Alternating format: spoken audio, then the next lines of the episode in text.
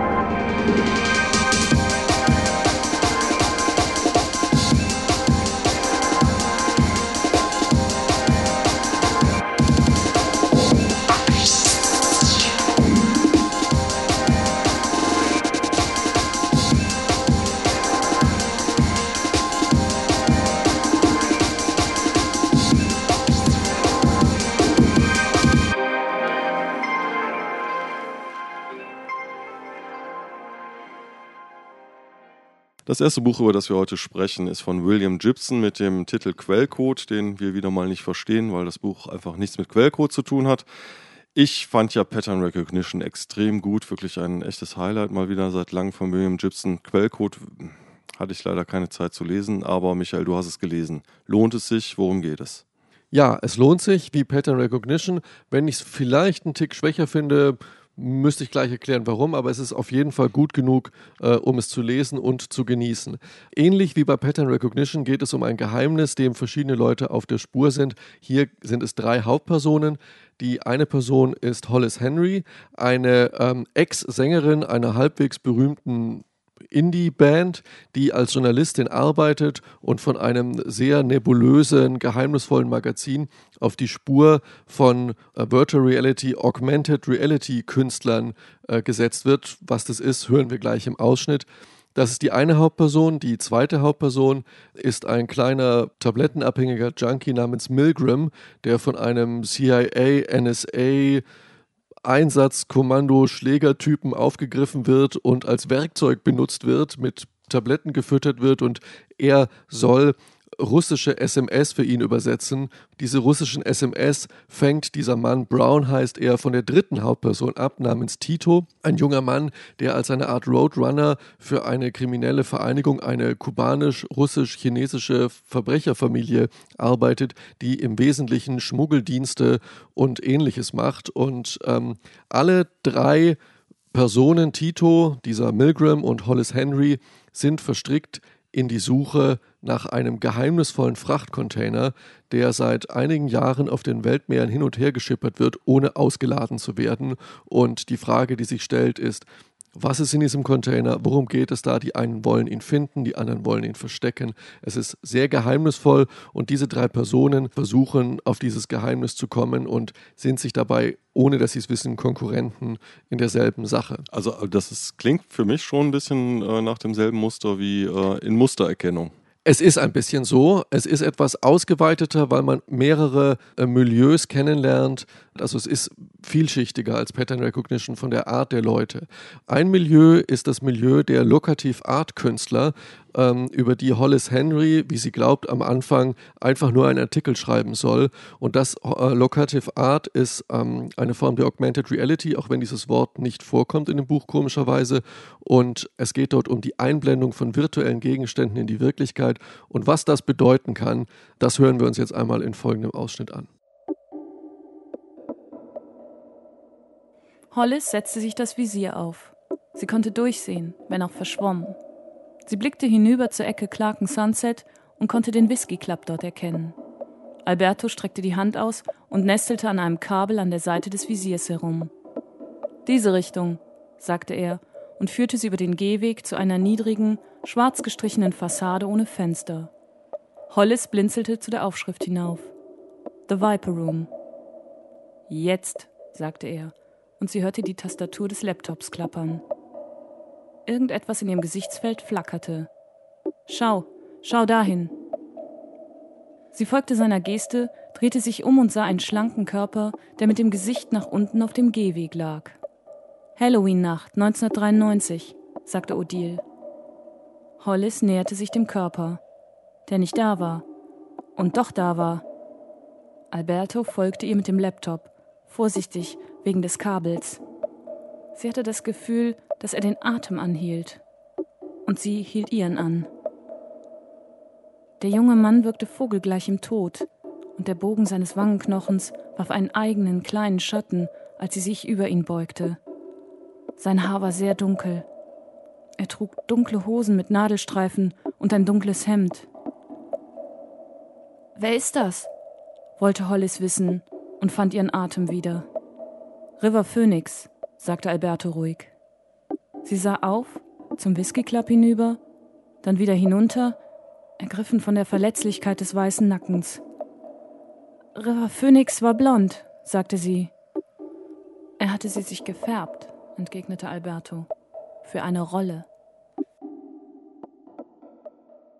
Okay, soweit also der Ausschnitt aus Quellcode von William Gibson. Und ähm, ja, ich bin jetzt so ein bisschen hin und her gerissen. Das klingt erstmal super interessant und ich habe auch wirklich Lust, das Buch zu lesen. Was ich auch ähm, sehr interessant finde, ist dieses Motiv der Suche und dann äh, offensichtlich auch die Begeisterung von William Gibson für, für äh, Medienkunst, für aktuelle Kunst. Er ist äh, offensichtlich ein kunstbegeisterter Autor, der halt auch Kunst ein bisschen vorausdenkt. Trotzdem äh, bleibt bei mir so ein bisschen das Unbehagen, ähm, weil das ja doch der, die, eine ähnliche Mixtur wie in Pattern Recognition ist. Also könnte man sagen, er hat jetzt die Zutaten, hat einen Cocktail gemixt in Pattern Recognition. Jetzt probiert er mal, ob er mit ein bisschen anderen Dosierungen nochmal sowas hinkriegt. Man kann das so sagen, ja. Tatsächlich kann man aber durchaus auch noch einen zweiten Cocktail trinken und der ist immer noch lecker, wenn der erste einem geschmeckt hat und das trifft so ein bisschen auch auf diesem, dieses Buch zu. Tatsächlich ist ähm, William Gibson mit Pattern Recognition in der Gegenwart angekommen. Im Grunde genommen ist das kein, wenn ich sage, ist kein SF-Roman, dann ist es auch wieder falsch, aber es ist eigentlich Mainstream. Er ist in der Gegenwart angekommen. Dieses Buch spielt nicht in der Zukunft, spielt auch technologisch nicht unbedingt notwendigerweise in der Zukunft. Und ähm, die Verknüpfung wird zum Beispiel auch deutlich, dass die Werbeagentur, die ähm, äh, Hollis Henry beauftragt, diesen Artikel zu schreiben, Blue Ant ist. Und das ist dieselbe Werbeagentur, Blue Ant, die auch Casey Pollard schon beauftragt ah, hat, okay. die mhm. viralen Videos im, äh, zu finden. Das heißt, in einer fast schon leichten David Mitchell-mäßigen Manier verknüpft er seine beiden Bücher an einigen Enden, ohne dass es wirklich einen inhaltlichen Zusammenhang gibt. Und das ist eigentlich ganz interessant. Und vielleicht gibt es noch einen dritten Band dazu, sodass wir irgendwann von der Blue Ant Trilogie von William Gibson sprechen. Das Buch ist spannend. Es ist von den Charakteren her vielschichtiger als Pattern Recognition, weil wir Einblick bekommen in diese kubanisch-russisch-chinesische Gangsterfamilie und in die seltsame Welt dieses etwas durchgeknallten drogenabhängigen Milgram. Das sind mehr Ebenen als im Pattern Recognition. Sonst gibt es Ähnlichkeiten, aber ich denke mal, wem Pattern Recognition gefallen hat, dem wird dieses Buch auch gefallen. Was mich ein bisschen gestört hat, ist sein ständiges Name-Dropping mit Markennamen. Das war mit Pattern Recognition für mich noch sinnvoll nachvollziehbar, weil Casey Pollard ein Markenscout war. In diesem Fall weiß ich nicht, ob es vielleicht ein bisschen Attitüde ist, weil ich die ganzen Marken nicht kenne. Also bei mir sich da keine Bilder auslösen. aber okay, es ist manchmal nervt es, ist ein bisschen Product Placement. Ich frage mich, ob er bezahlt wird, William Gibson von den Firmen. Aber ähm, okay, es macht dem Buch keinen Abbruch. Jetzt habe ich noch eine abschließende Frage. Ähm, die sind ja auf der Suche, beziehungsweise dieser Container auf diesem Schiff, der scheint eine große Rolle zu spielen. Ist das äh, wichtig? Für, also ich habe so ein bisschen das Gefühl, dass es vielleicht sogar total unwichtig ist, was in diesem Container äh, ist und die eigentliche Story wahrscheinlich dann um, um dieses Motiv der Suche geht. Ja, für die Personen ist es das Wichtigste. Für den Leser ist es eigentlich bis unmittelbar vor Schluss, weil da ist er auch selber gespannt, unwichtig. Im Grunde geht es um das Motiv der Suche, um das Motiv des Gespensterlandes von Wirklichkeit und Täuschung. Es ist ein Buch über Wirklichkeit und Täuschung. Technisch. Das Gespensterland ist quasi diese Augmented ist Reality. Die Augmented Reality ist aber auch die, die Geschichte hinter der öffentlichen Geschichte, ist das, was wirklich passiert, was die Mächtigen wirklich machen. Es geht um Oberfläche und Täuschung, um Wahrheit und verborgene Wahrheiten. Ja, also vielleicht mal so weit äh, zu Quellcode von William Gibson nach äh, Pattern Recognition mal wieder. Dann ein wirklich gutes Buch, hatte ja zwischendurch mal einen Durchhänger, wie ich finde, aber ja, ich werde es auf jeden Fall lesen und äh, ich denke ihr auch. Insofern ein bisschen Musik, dann geht's weiter.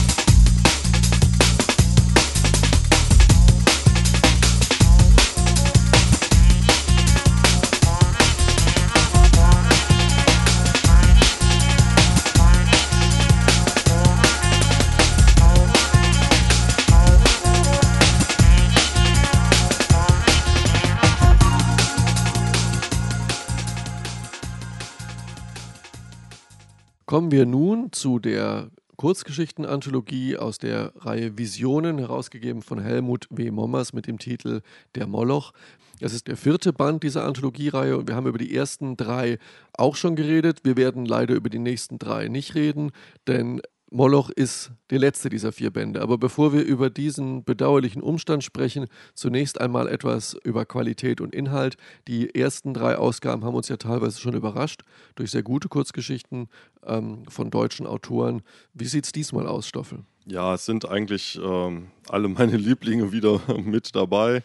Thor Kunkel ist dabei, Markus Hammerschmidt mit einer ganz schönen Geschichte, Desiree und Frank Höse sind dabei, äh, Thorsten Köpper wieder, Michael äh, K. Ivoleit, Frank Haubold und noch einige mehr. Also es ist eine, eine, ganz tolle Sammlung, was ich auch besonders gut finde. Es gibt halt auch unterschiedliche Formate. Also es gibt wirklich die ganz kurzen Geschichten auf drei Seiten und es gibt äh, ja fast schon Novellen. Also von Markus Hammerschmidt, die Lokomotive ist relativ lang mit bald 60 Seiten. Äh, der Moloch von ähm, Michael Ivoleit ist auch ziemlich lang mit jetzt auch bald 80 Seiten.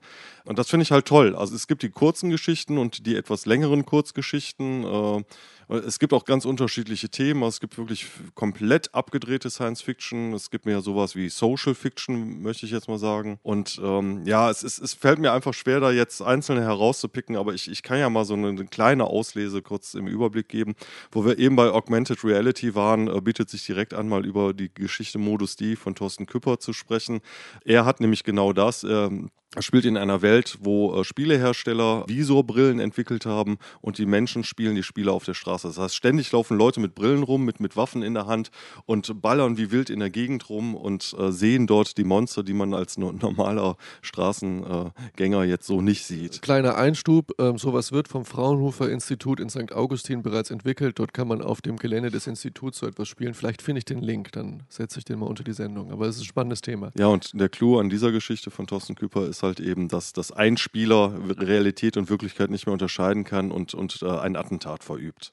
So, und das wird nun aufgeklärt. Also der, der perfekte Attentäter, der, der meint, er würde ein Spiel spielen und äh, in Wirklichkeit Menschen umbringt. Dann ähm, ja, Markus Hammerschmidt, äh, wirklich für mich eine ganz, ganz wunderbare Geschichte. Die, die Lokomotive spielt äh, ähm, auf einer sozialistischen Enklave in, in der Nähe der Antarktis, wo äh, sich die Bewohner bewusst entschieden haben, die Technik so um, um, um die Jahrhundertwende beizubehalten. Also es gibt nur Dampfmaschinen, darüber wird Elektrizität erzeugt und ein Ingenieur wird beauftragt, eine Lokomotive zu bauen ja, das ist äh, super weird. Und dieser Ingenieur hatte das Problem, dass er eigentlich gar kein wirklicher Ingenieur ist, sondern er hat sich da so eingeschlichen, weil er keine Lust mehr hatte, diese einfachen Handwerkertätigkeiten zu machen. Und er schafft es auch, diese Lokomotive zu bauen, wird aber ähm, so in seiner Einstellung zu dieser sozialistischen Gesellschaft dermaßen auf die Probe gestellt und scheitert eigentlich auch. Aber das ist unheimlich gut geschrieben. Also das ist wirklich toll. Also eine ganz, ganz tolle Geschichte. Dann die Geschichte, die mich eigentlich am meisten bewegt hat. Und zwar ist das die Geschichte äh, Die Tänzerin von Frank Haubold. Hat eigentlich fast gar nichts mit Science Fiction zu tun. Es gibt am Ende eine Wendung. Es geht einfach um eine Tänzerin aus Russland, die äh, schon als Kind wusste, sie will Balletttänzerin werden und dann irgendwann auch den Sprung ins Ausland schafft und dann ein Star wird und nach Jahren wieder zurück in ihr Heimatdorf kommt. Und das ist einfach so poetisch, das habe ich, ähm, ja, das hat mich wirklich in die Ecke geballert und ich würde sagen, da hören wir uns mal kurz einen Ausschnitt von an. Noch bevor sie die Klinke niedergedrückt hatte, hörte sie die Musik. Giselle. Lena würde die Melodie überall erkennen. Der Tanz der jungen Willis im zweiten Akt. Mit klopfendem Herzen öffnete sie die Tür. Der Raum war größer als erwartet und nur spärlich beleuchtet. Er schien leer zu sein, bis auf einen einzigen Stuhl in der Mitte und ein Podest an der rechten Stirnseite. Nein, kein Podest, eher eine Art Bühne, die von verborgenen Scheinwerfern in diffuses weißes Licht getaucht wurde.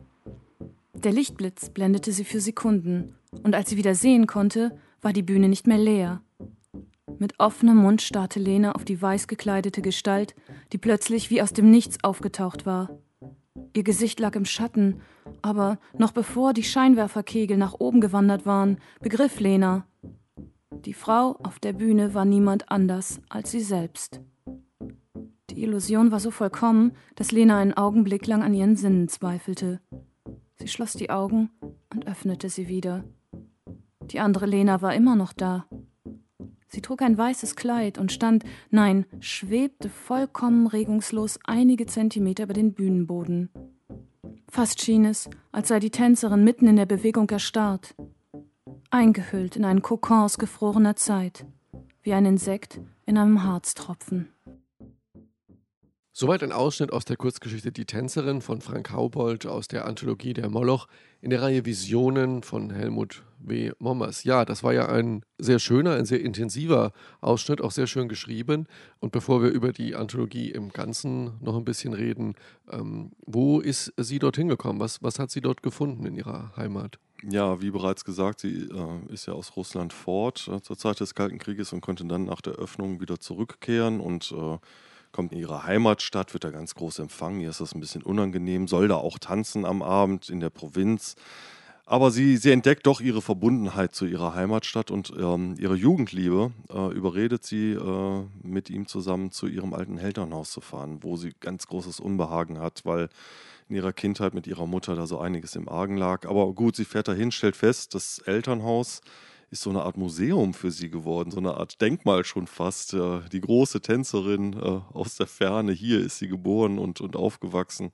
Und sie kommt dann hinein in dieses Haus und, und äh, denkt schon fast, dass sie der Geist ihrer Mutter ihr dann nochmal erscheint und kommt ins Wohnzimmer und stellt aber fest, das ist eine Holographie von ihr selber in einer ihrer frühen äh, Tanzaufführungen, mit der sie große Erfolge gefeiert hat. Ja, eine sehr schöne Idee in einer äh, guten Kurzgeschichte. Und, und auch wirklich sehr schön emotional geschrieben. Ja. Also ging mir ans Herz und ich habe diese Geschichte wirklich äh, genossen. Ja, ja, also toll. Und äh, was schade ist für Frank Haubold und die anderen Autoren, die hier äh, in der Anthologie äh, versammelt sind, ist, dass es zukünftig eine Möglichkeit in Deutschland weniger geben wird, gute deutsche Kurzgeschichten zu veröffentlichen, weil dieser vierte Band der Visionenreihe ist ähm, der letzte wie Helmut W. Mommers angekündigt hat. Warum ist das so? Was schreibt ihr dazu?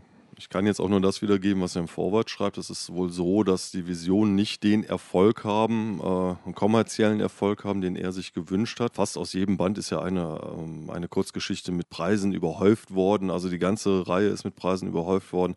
Aber ähm, er hatte wohl irgendwie die, den, den Wunsch, mal die Tausender äh, Auflage zu knacken, also mehr als 1000 Bücher zu verkaufen. Das ist bis jetzt nicht geschehen. Gut, es gibt vier Bände, vier Jahre. Es gibt ja noch den Backkatalog. Ähm, ich hätte mir da ein bisschen mehr Durchhaltevermögen gewünscht, aber gut, jeder hat andere Motivationen. Ich, ich finde, das ist eine so tolle Reihe. Äh, manchmal sollte das doch genug sein, wenn man weiß, dass man etwas Gutes äh, macht und, und das in sich einen großen Wert hat. Äh, warum es jetzt noch diesen kommerziellen Wert geben muss, weiß ich nicht. Gut, von irgendwas müssen die Leute auch leben. ja. ja. Gut, es ist, man muss halt einfach akzeptieren, dass die Kurzgeschichte, äh, gerade die deutschsprachige Science-Fiction-Kurzgeschichte, ein Nischendasein fristet. In dieser Nische wird diese Geschichte bleiben. Leute wie von Nova oder so, denke ich, akzeptieren das auch. Und äh, Helmut W. Mommers hatte wohl Schwierigkeiten, es zu akzeptieren. Das sind jedenfalls die offiziellen Gründe. Es ist schade, aber wie man so bei dem Rücktritt von Politikern manchmal so sagt, so ich bedauere die Entscheidung, aber ich respektiere sie. Ja, und ich kann jedem nur empfehlen, solange es noch gibt, diese bibliophile Kostbarkeit, muss man ja jetzt schon fast sagen. Also Visionen 1 bis 4 kann man alle noch bestellen und äh, ja, besorgt euch die Visionen, dann habt ihr sie und müsst nicht zum Arzt gehen.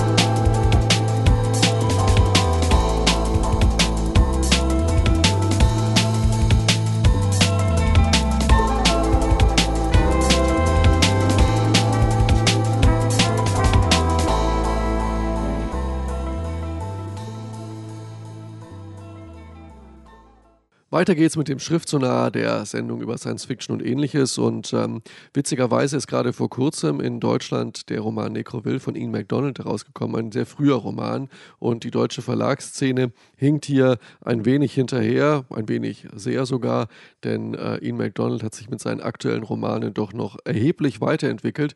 Wir haben über River of Gods gesprochen, ein Roman, der vor dem Hintergrund Indien spielt und Ian MacDonald scheint die fernen Länder entdeckt zu haben, denn nun, und das finde ich ehrlich gesagt fast noch spannender, legt er einen Roman vor, sein aktueller Roman Brasil, der in Brasilien spielt, in Sao Paulo, wenn ich das richtig sehe. Eine faszinierende Stadt, die ich die Freude hatte, selbst auch einmal kennenzulernen. Deswegen möchte ich dieses Buch unbedingt mal lesen.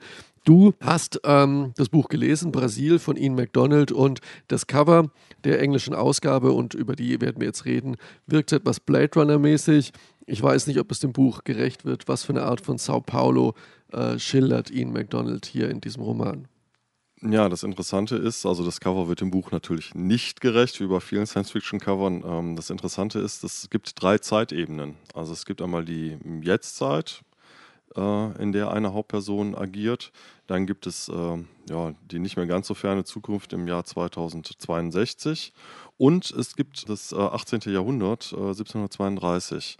Und diese drei Zeitebenen sind ähm, über Quantenphysik, wie könnte es anders sein, seltsam miteinander verschränkt. Ich muss gestehen, das Buch hat 300 Seiten. Ich äh, bin gerade bis zur Mitte gekommen. Also River of Gods hat 1000 Seiten und seltsamerweise Brazil ist derart dicht geschrieben.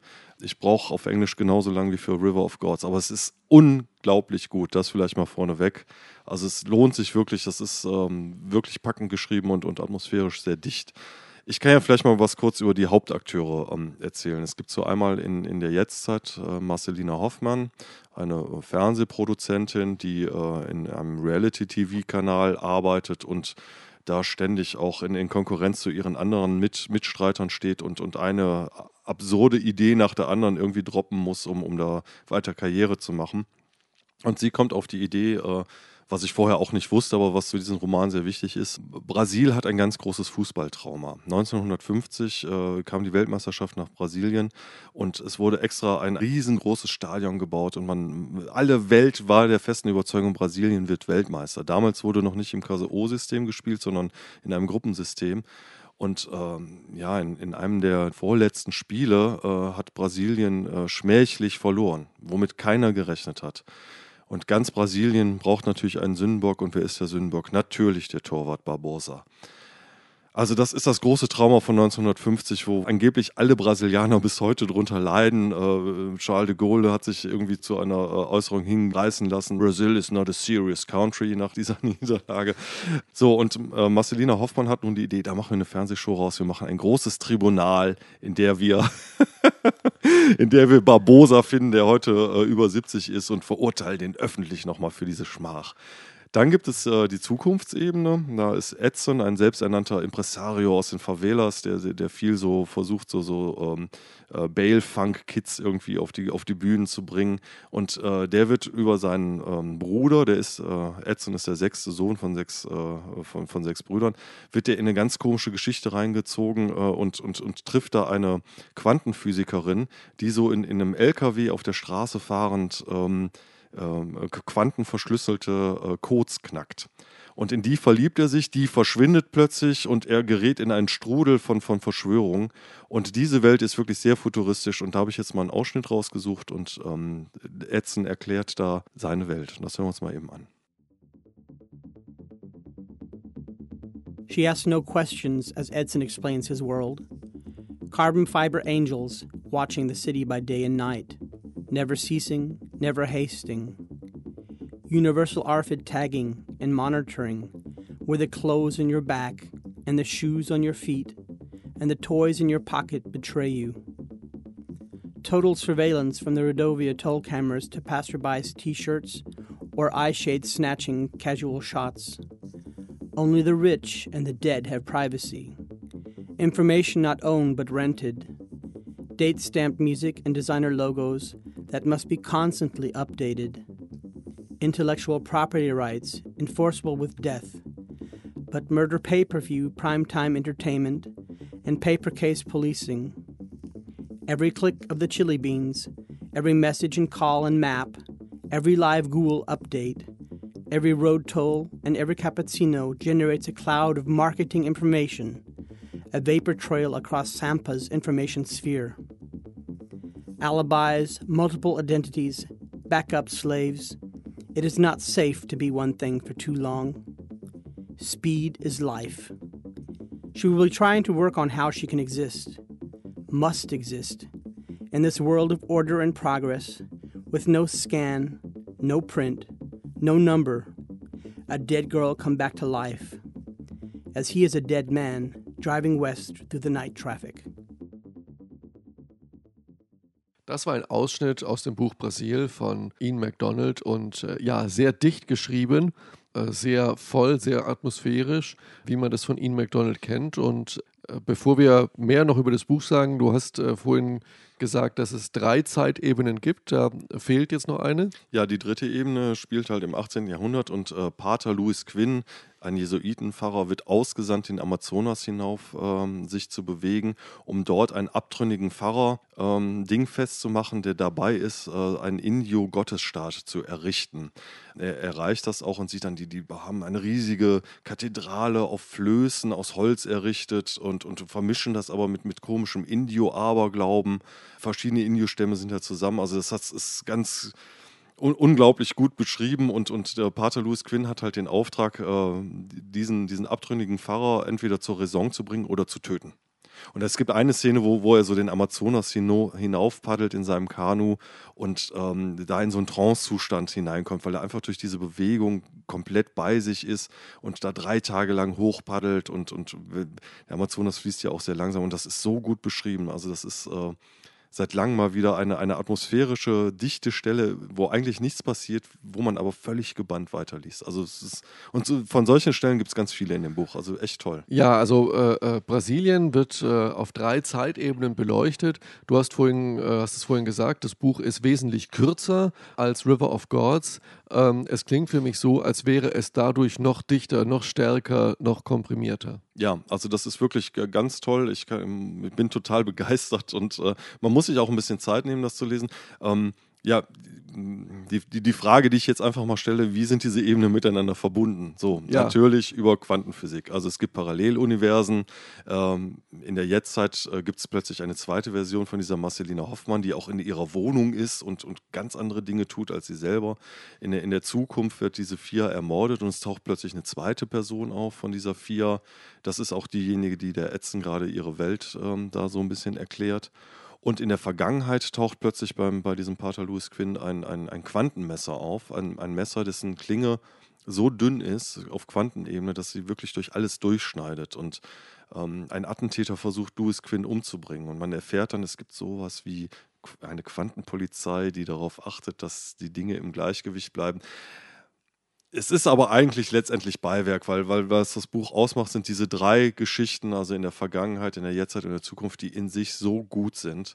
Ähm, also es lohnt sich wirklich zu lesen. Also ich bin komplett begeistert. Ich habe es leider noch nicht zu Ende gelesen. Ich kann jetzt den Clou, ähm, weiß ich jetzt noch nicht, aber es ist atmosphärisch so stimmungsvoll äh, und es ist ein bisschen anspruchsvoll auf Englisch, aber ähm, das gibt es leider nicht auf Deutsch und ich kann jedem nur empfehlen. Ja. Ian McDonald, wirklich ganz, ganz großer Autor und Brasil ist, ähm, lohnt sich. Ja, Ian McDonald sicher einer der wichtigsten zeitgenössischen äh, SF-Autoren in Deutschland. Kann man leider bisher nur sein Frühwerk bewundern, warum auch immer, aber Ian McDonald, ja, sollte man lesen und zur Not, wenn es nicht anders geht, auf Englisch.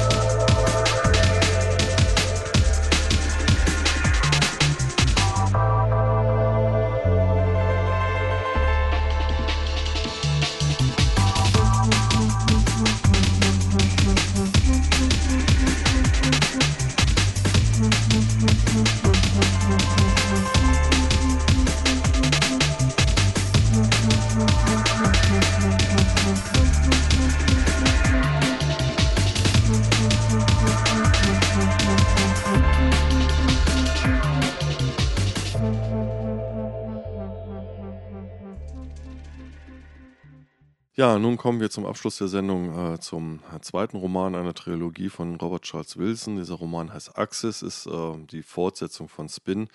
Ich ähm, habe Spin jetzt leider auch noch nicht gelesen, aber ich versuche mich mal zu erinnern, das war doch die Geschichte, wo die Erde in einer Zeitmembran gefangen ist und die Zeit entsprechend langsam verging und dadurch äh, quasi Jahrmillionen in die Zukunft geworfen wurde und am, am Ende ähm, er, erscheint dann auf dem Meer ein, ein Portal und über das können sie dann äh, auf einen anderen Planeten fahren, so ungefähr, ne?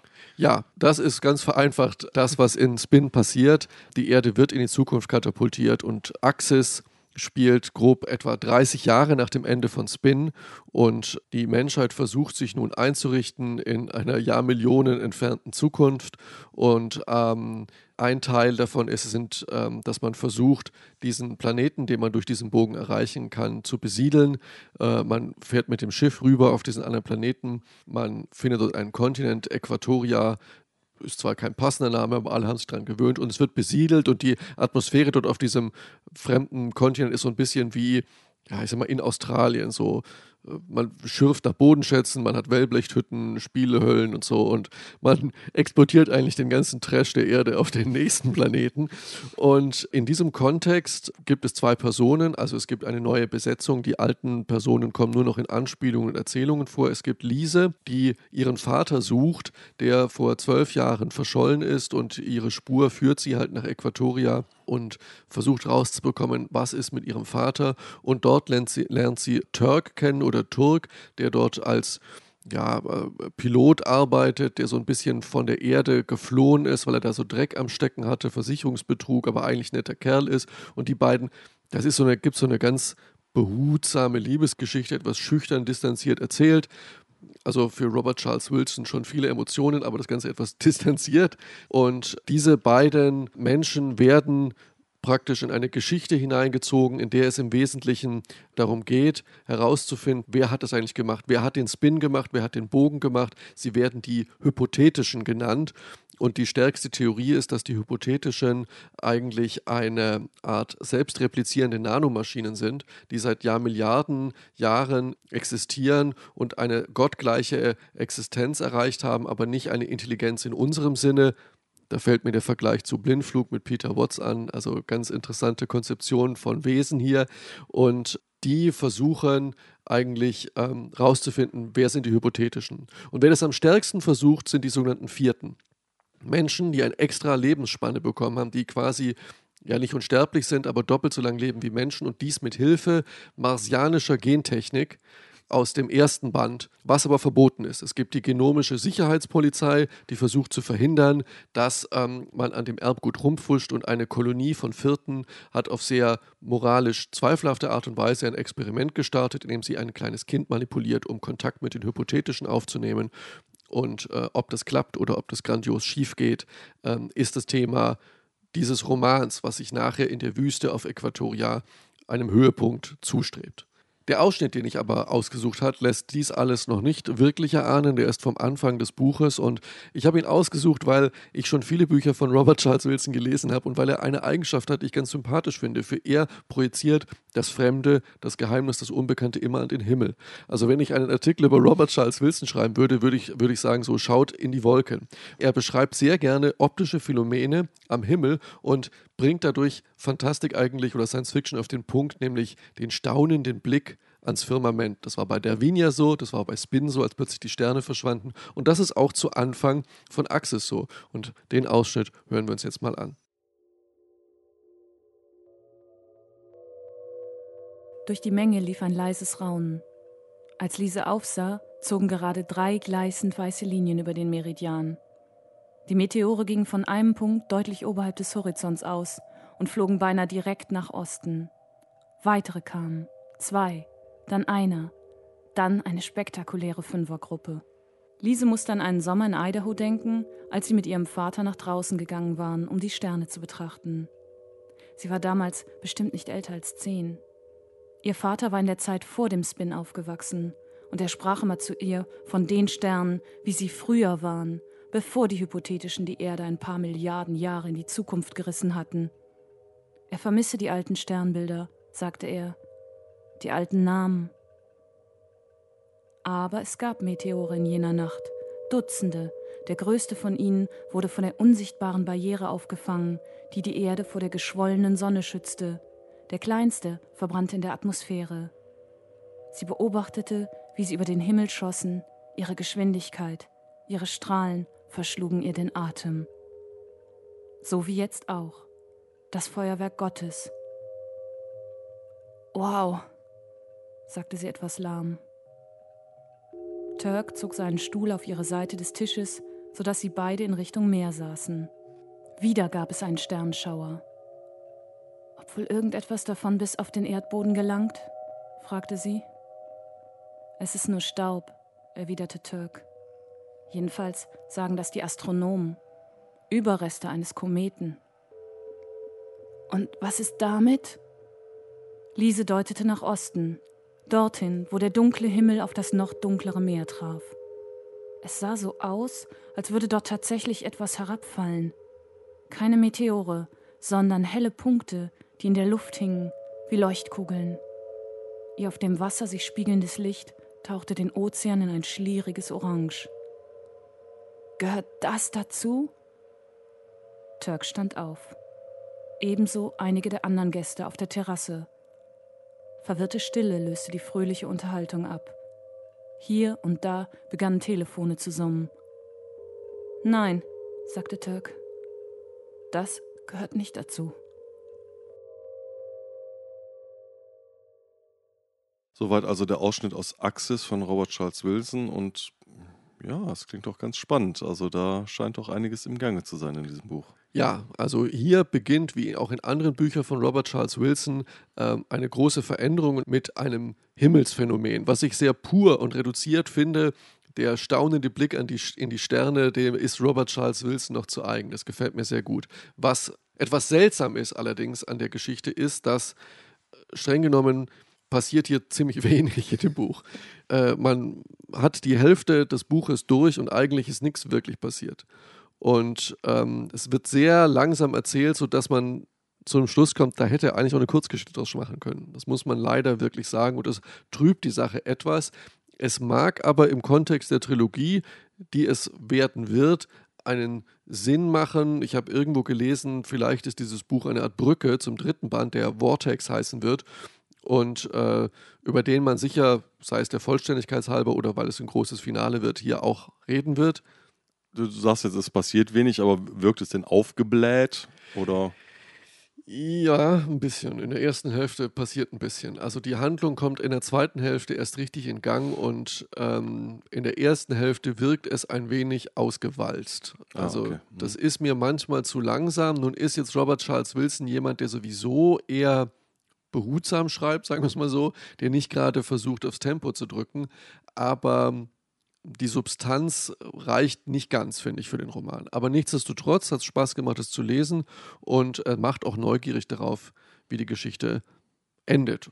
Okay, dann lassen wir uns mal überraschen vom dritten Band. Äh, ich sage nochmal den Titel Axis von Robert Charles Wilson. Ja, damit sind wir auch am Ende angelangt. Äh, vielen Dank an unsere Sprecherin Doris Mücke und ja, Fabian Bowles, unseren neuen Sprecher für die englischen Ausschnitte. Auch ihm vielen Dank. Ja, und jetzt dann natürlich Zeit wie die letzten Worte heute dann, weil es so schön ist und weil wir ihn mögen und weil es so wahr ist und äh, weil es auch bekannt ist und man es nicht oft genug sagen kann. Ein Wort von William Gibson über die Zukunft.